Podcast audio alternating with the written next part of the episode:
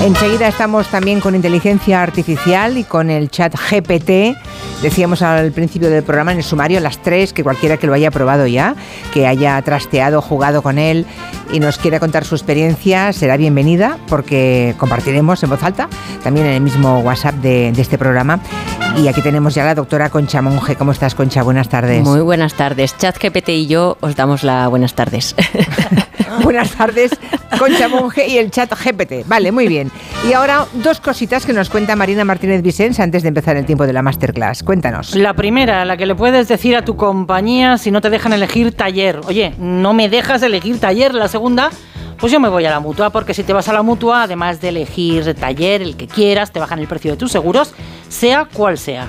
Hazlo llamando al 91 555 5555. Por esta y muchas cosas más, vente a la mutua y consulta condiciones en mutua.es.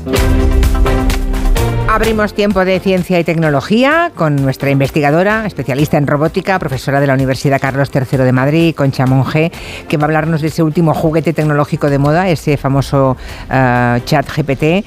En las últimas semanas nos han oído mencionar esta nueva aplicación. La semana pasada ya quedamos con la doctora Monge, que hoy dedicaríamos a esa inteligencia artificial eh, estos minutos porque se puede mantener con ella, no digo con la doctora Monge, que por supuesto, pero también con la inteligencia artificial, una conversación eh, aparentemente muy normal, ¿no? Y por lo visto es capaz de respondernos a lo que le preguntemos. Aparentemente. Aparentemente, casi casi como si fuera una persona. Y además hay que decir que la herramienta es gratuita, pero eso sí, hay que registrarse. Los que quieran probarlo ahora, para acceder desde el móvil o el ordenador, hay que buscar ChatGPT en openai.com.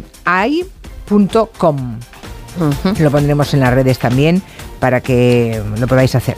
Eh, luego ya escucharemos lo que nos han dicho los, los oyentes en el 638-442-081. Vamos al principio de todo. A ver, ¿qué es eso del chat GPT por si hay algún oyente despistado, alguien que no tenga ni idea de lo que le estamos hablando? ¿Qué es eso? Bueno, pues eh, podríamos definirlo como un tipo de chatbot mmm, que lo desarrolla una empresa que se llama OpenAI en 2022. Bueno, es un trabajo de muchos años, pero evidentemente en 2022 es cuando irrumpe, ¿no? ¿Y qué es un chatbot? Porque esto es lo primero que hay que contar, ¿no? Pues es una de esas cajitas conversacionales que aparecen en las páginas web, estas webs que visitamos en busca de información, ¿no? Uh -huh. Y ahí escribimos nuestras preguntas y esperamos que nos resuelvan las dudas ¿no? sobre un producto o un servicio concreto eh, del que versa, pues sobre el que versa esta web que estamos visitando. En definitiva, es como si reemplazáramos al servicio de atención al cliente de toda la vida, pero bueno, con la diferencia del que, de, de que el que nos responde es una máquina y no una persona, ¿no? O sea, hace tiempo ya que los chatbots están en funcionamiento, pero yo creo que todos los que hemos tenido que hablar con ellos eh, conocemos sus limitaciones. Hay uno de una empresa eh, que me ha dicho hasta tres veces, vocalice. Entonces, no la entiendo. Hasta tres veces, bueno, para a cachondeo de toda la gente que me rodeaba, ¿no? Bueno, se han hecho incluso anuncios satíricos eh, sobre esto. El otro día lo recordábamos aquí con nuestro publicista Francisco Vaquero. Escucha. A continuación, indique la avería. Yo iba a poner gasolina y se soltó el freno de mano. Usted ha dicho, yo iba de peregrina y él me cogió de la mano. Con Liberty Seguros. Bueno, eh, es una posibilidad, ¿no? No, bueno, es una posibilidad. Ahora ya no suena un poco a broma, pero hasta hace nada esto era así. Sí, sí, sí, sí, es verdad. Bueno, y es que, eh, y tenía su razón de ser, ¿no? Porque, bueno, ¿qué, ¿qué, hay que tener en cuenta aquí cuando trabajamos o interaccionamos con un chatbot? Dos cosas fundamentales. La primera es que la mayoría de estos chatbots están diseñados para responder solo aquellas cuestiones eh, relacionadas eh, con, con, el servicio en cuestión, ¿vale? Es decir, si vamos a contratar, por ejemplo, un servicio de Internet con una compañía telefónica, ¿qué le podemos preguntar a ese chatbot? Pues, ¿qué tipo de contrato me recomiendas y qué tarifa tiene ese servicio? Todo claro, lo que no, le sea, puedes, no le claro. puedes preguntar cuál es el animal más rápido del planeta, claro. Evidentemente que no, ¿no? Porque todo lo que sea salirnos de ahí, pues, pues con suerte nos puede responder algo así como, perdona, no tengo información suficiente para darte una respuesta, ¿no? Eh, o algo totalmente incoherente, ¿no? Es decir, importante, los chatbots eh, no son generalistas, sino específicos del negocio en cuestión. Esto es lo primero, ¿no? Y luego lo segundo que hay que entender aquí, y es que detrás de estos chatbots hay una inteligencia artificial conversacional, es decir, es una inteligencia artificial dedicada a la comprensión del lenguaje, no, por ejemplo, a ganarnos la partida de ajedrez, que esa es otra, ¿no? Es Entonces, sí. claro, la comprensión del lenguaje es algo muy complejo, para lo que cuesta mucho entrenar este tipo de inteligencias de, de manera, de manera que funcionen bien, ¿no? Vale, entonces a los oyentes se preguntan ¿por qué es tan especial y tan revolucionario esto del chat GPT? Si es parecido a otros chatbots, ¿no? ¿En qué se diferencia de los tradicionales que ya hemos usado alguna vez? Pues se diferencia fundamentalmente en que es un chatbot generalista. Es decir, es, una, es, una enciclopedia. Eh, bueno, sí, exactamente, Eh, ¿no? sí. Capaz de conversar sobre cualquier cosa, en principio, ¿no? Eh, y, y es, y más allá, ¿no? En esta conversación es capaz incluso de resolvernos alguna ecuación que otra, matemática, o incluso darnos la solución a un problema de programación, un código, ¿no? Un programa que resuelva algo, ¿no? Y lo hace con un nivel de contextualización, cierta naturalidad y creatividad, me atrevería a decir, ¿no? Que está a años luz de otros chatbots, que no a años luz de la inteligencia eh, humana, porque desde luego le falta muchísimo para recorrerla, ¿no? Pero bueno, en definitiva es capaz de generar contenidos escritos de una forma pues altamente coherente y quizás parecidos estos textos a los que podríamos crear los humanos, ¿no? Y eh, tanto es así que es más, os po- podría decir que un trocito del contenido de la sesión de hoy eh, quizás eh, ha sido generado por ChatGPT, ¿no? A ver si estáis pendientes y notáis en algún momento eh, quién es el que os habla, si la máquina o yo. Ya, bueno, pero la voz era siempre la tuya. La voz era la mía, la pero. voz era la mía, pero, en pero algún yo, momento leerás mis algo. palabras serán las que ha dicho Vale. ChatGPT. Vale, vale, vale. Bueno, he, leído artículos de prensa escritos por ChatGPT. Hay algunos periodistas que lo han ensayado, ¿no? Como forma para ah, prevenirnos de que en el futuro esto puede ser así, ¿no? Y la verdad es que esos artículos no desentonaban especialmente. Podrían perfectamente haber sido escritos por un humano. Sí. ¿Eso cómo se consigue? Bueno, como cualquier inteligencia artificial, la clave está en el entrenamiento, ¿no? Eh, Una inteligencia eh, artificial, concretamente la GPT, que es el modelo que está detrás de esta inteligencia, ¿no? Pues eh, ha sido entrenada en concreto con un conjunto de textos que incluye más de 8 millones de documentos y más de 10.000 millones de palabras, ¿no? Entonces, todo esto se lo damos a la inteligencia y a partir de estos textos aprende a realizar tareas del procesamiento del lenguaje y genera textos que son coherentes y bien escritos, ¿no? Para que os hagáis una idea de lo que hablo, le he pedido que nos escriba un poema sobre Julián La Onda. Anda. ¿Lo quieres escuchar? No lo sé, pero bueno, ponlo, ponlo. Vamos. Julia Otero, con su voz tan sonora, nos trae noticias cada día sin demora. Ay. Su programa Julia en la Onda es famoso y por sus entrevistas es muy dichoso. Con su estilo desenfadado y divertido nos hace reír aunque sea un día gris y frío. Su programa es como una caja de sorpresas, donde siempre hay algo que nos sorprende y alegra. Gracias, Julia, por hacer que nuestras tardes sean más entretenidas y llenas de alardes. Ay. Y por tu programa Julia en la Onda, que nos hace pasar un rato muy divertido. Anda, Bueno, me Yo creo que al final patina, ¿eh? Pero bueno, ahí Uy, está, oye. Porque esto, mm, se pero tú le has contado que es Julián La Onda o, lo ha buscado él mismo. lo ha Claro. buscado él, he dicho. O sea, la inteligencia artificial Sí. Tiene datos para hacer eso. Eso Mm, es. Tú le pides una poesía o una, una cosa con- un poco con ripios y te saca, es. le sale esto. Le he dicho que es un programa de radio y que me tendría que dar un poema divertido. Y así lo ha hecho. Ya, ya, ya. Me quedo más tranquila. ¿eh? De momento esta máquina no quitará el trabajo, me parece. Al menos los poetas pueden dormir tranquilísimos. Bueno, algunas limitaciones tiene. ¿eh? Sí, o sea, por no- no, había escuchado el programa. creo. Creo que no. Bueno, es cierto, no tiene grandes limitaciones y además es muy fácil darse cuenta de esto. Al ratito que estéis usándolo lo, lo vais a notar, ¿no? Todos esos textos que, para empezar, una gran limitación es que todos esos textos que se emplean para el entrenamiento eh, han tenido de fecha hasta el 2021. Es decir, si le preguntáis algo eh, que haya sucedido en 2022 o 2023, os va a dar posiblemente una respuesta muy desactualizada, ¿no? Esa es, la- esa es una limitación Vale. claramente. Cuidado con esto. Preguntadle cosas anteriores, ¿eh? Vale. Eh, y luego, por supuesto, no es infalible. Alguna respuesta te puede dar errónea, pues porque hay veces que la fuente de información pues, es, es equivocada también, ¿no? Eh, y luego, muy curioso, y esto es lo más interesante, la semana pasada asistió a una conferencia en la que varios expertos de- en, este, en esta materia pues la ponían a prueba, ¿no? A esta inteligencia artificial. ¿Y qué pasó? Jo, pues eh, la llevan a la alucinación, le llaman así, ¿no? A que responda de una forma incoherente. Le van buscando, ¿no? La. la mm, las, las cosquillas, ¿no?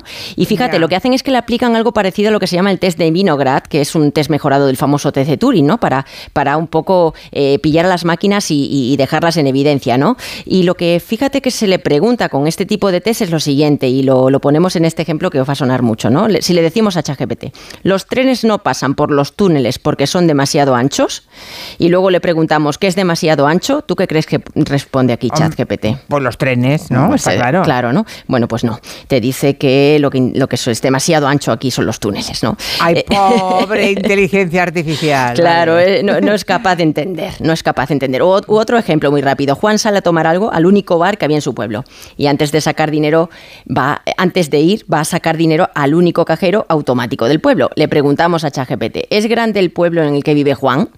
Pues eh, la respuesta es que no tiene datos suficientes para responderme a la pregunta. Nosotros sí los tendríamos. Claro, evidentemente, ¿no? Hombre, porque bueno, un cajero, pero un bar, un solo bar en un pueblo, claramente el pueblo pequeño. Muy pequeño. Muy pequeño. Entonces, bueno, en definitiva, ChatGPT pues es un modelo que realmente ni entiende lo que le dices ni lo que genera. No es robusto, yo podría decir que en absoluto, ¿no? Bueno, bromas aparte, estos ejemplos son conclusiones que nos resultan evidentes a nosotros, ¿no? Lo de los trenes anchos o mm, el pueblo pequeño si solamente hay un cajero, pero no una máquina. Eh, ¿qué, le falla a esta inteligencia? ¿No tiene suficientes datos? Bueno, mm, pues fíjate, el modelo GPT-3, que es este que usa ChatGPT, pues tiene un tamaño, para que os hagáis una idea, de 175 mil millones de parámetros. ¿Y eso cuánto ocupa? Mm, muchísimo, muchísimo. Y luego hablaremos de lo que se genera aquí en energía, ¿no? Esto lo convierte en un lenguaje, en un modelo de lenguaje mm, el más grande jamás entrenado, para que lo entendamos. ¿Qué hay detrás de ChatGPT? Pues un montonazo de millones de operaciones matemáticas que hacen que se procesen esos datos y, que, esto aprenda, ¿no? Y, y, entonces es tan complicado esta estructura que incluso sus programadores no saben decirnos dónde falla. Pero lo que parece que está claro que es que aunque escalemos este modelo a trillones de parámetros, posiblemente lleguemos a un momento donde ya no podamos avanzar más y tengamos que recurrir a otro tipo de inteligencias artificiales que quizás sean más antiguas y que se han descartado, pero que los avances nos van a volver a, traer a la, a, la, actualidad. ¿no? Pero vamos, que hay aplicaciones mm, que pueden ser perfectas, ¿no? Muchísimas. No le encargaremos una poesía sobre un programa de radio, pero puede ser un buen sustituto, por ejemplo, para los buscadores que hemos estado usando hasta ahora, ¿no? Por eh, ejemplo, para Google, igual. Efectivamente. Toma el lugar de Google. Sí, yo, ya, yo ya lo uso mucho más que Google, ¿eh? ¿Ah, sí? Eh, sí, sí, es un gran buscador de información, ¿no? Y te da muchísimos ejemplos y cuidado porque, bueno, como decíamos antes, dependiendo de la, de la veracidad de la, de la, información que consultemos, pues no puede dar una respuesta errónea, ¿no? Pero bueno, eso ya también lo hace Google. Luego, fíjate... Pues el señor Google estará preocupadísimo, claro. Debe, debe estarlo, debe estarlo, sí, sí. y luego existe otro modelo que se llama DAL-I, de la misma empresa, que es un modelo, pero que este no es texto a texto, ¿no? No es pregunta a texto, respondo en texto, sino que lo que hace es que me genere imágenes a partir del texto que yo le doy, ¿no? Una imagen muy realista a partir de descripciones en el lenguaje natural. Es, alucinante, ¿no? O sea, tú le dices una chica, un chico rubio de ojos verdes mm. eh, con barbilla prominente y te lo hace. Y te lo hace, con un grado de realismo impresionante, ¿no? Y luego en el mundo empresarial, por, poner un ejemplo, pues son herramientas estas y otras de inteligencia artificial, pues eh, sumamente colaborativas. Por ejemplo, una empresa que reciba 50.000 llamadas al día, ¿no? Eh, pues estas inteligencias analizan todas esas llamadas y, del análisis de esos datos que dejamos en las llamadas, pues son capaces de determinar qué clientes están insatisfechos y luego tú puedes hacer una campaña de acercamiento a esos clientes insatisfechos, ¿no? Y, por supuesto no hablar de los fines sociales, ya, ya conocemos cómo, cómo, estas inteligencias nos han servido, por ejemplo, para el seguimiento de las pandemias, para conocer, por ejemplo, el mayor, con mayor precisión un impacto de una catástrofe como por ejemplo un terremoto, ¿no? Que eso lo tenemos muy, muy reciente, o conocer hacia dónde se están moviendo esos desplazados, ¿no? Que afectados por un terremoto. Es decir, que dejamos una huella digital que estas inteligencias la utilizan para fines que desde luego pueden ser muy, muy, muy, muy positivos. Pueden ser muy positivos o pueden ser muy negativos. También. Vale. Bueno, es que esto También tiene las dos, caras, siempre, ¿eh? siempre, A ver qué dicen, a ver qué nos han contado los oyentes sobre el chat GPT, a ver qué experiencia han tenido ellos. Yo trabajo en una publicación y esta mañana he utilizado chat GPT porque me encontraba pues que no, un poco en blanco yo y en blanco el folio y no sabía cómo enfocar lo que tenía que hacer, el encargo que tenía. Así que se lo he dicho a ChatGPT y sí, estéticamente me ha dejado alguna idea de cómo iniciar, pero los datos que me ha ofrecido todos erróneos. Es mejor ponerse a investigar y seguir las directrices de lo que manda la Santa Madre Iglesia del periodismo. La gente se imagina la inteligencia artificial y los robots como en las historias de Pinocho y Frankenstein en la imaginación popular. Es un ser que quiere ser humano y que da miedo. Pero la inteligencia artificial de verdad es como el mago de Oz. El mago no existe, hay alguien detrás de la cortina haciéndonos creer que está vivo, pero no. He estado trasteando con el tema de la inteligencia artificial, con preguntas muy sencillas, y entonces se me ocurrió preguntarle sobre un tema que tenemos aquí en la comunidad de propietarios que no lográbamos aclarar, y he quedado impresionada por la respuesta que me dio, cuatro párrafos completos, bien escritos, bien estructurados. En el primer párrafo eh, me habla en general de ese tema en España, luego lo acota a las comunidades de propietarios, el tercer párrafo lo acota a Madrid y en el cuarto da eh, una conclusión general. Estoy alucinada. Pues yo llevo usando ChatGPT no desde hace días, sino desde hace semanas, vamos, desde que salió. Yo soy informático y se ha convertido para mí en una herramienta fundamental en mi trabajo, porque ChatGPT entiende el idioma y eso quiere decir que entiende el lenguaje y también los lenguajes de programación, con lo cual se convierte en una herramienta fundamental, pero cuidadito, cuidadito, que ChatGPT crea y por lo tanto se equivoca. Sí. Como tenemos, como tenemos mucha participación, Concha, si te parece, lo dejamos aquí. Venga. Y la semana que viene seguimos con el chat GPT. Venga, a ver si otros oyentes, porque hay oyentes que dicen, no me ha dado tiempo, estoy empezando. ¿Eh? Vamos a, y, eso que lo, y eso que lo advertimos la semana pasada, pero ahora seguro que estarán más interesados. Venga. Y yo creo que la semana que viene podemos seguir con todo lo que tenías que contarnos, porque claro, yo le doy vueltas a, a esto de los textos y a que pueden crear. Tú como profesora universitaria, ¿cómo puedes distinguir no, bueno, que te están entregando un trabajo que, que ha hecho ChatGPT y no tu alumno. Es imposible, porque como bien ha ah. dicho este oyente, es, es original de la inteligencia. no, no, se puede comparar con nada. Con Esto no es como cuando copiaban, que poníais una serie de no unas claves y encontrabais de enseguida de dónde habían copiado. Esto no, ¿eh? es, Así es. Uy, nos quedan muchos temas, muchos flecos del ChatGPT. Seguimos el próximo La semana que viene. Gracias, Concha. A ti un besito. Un abrazo.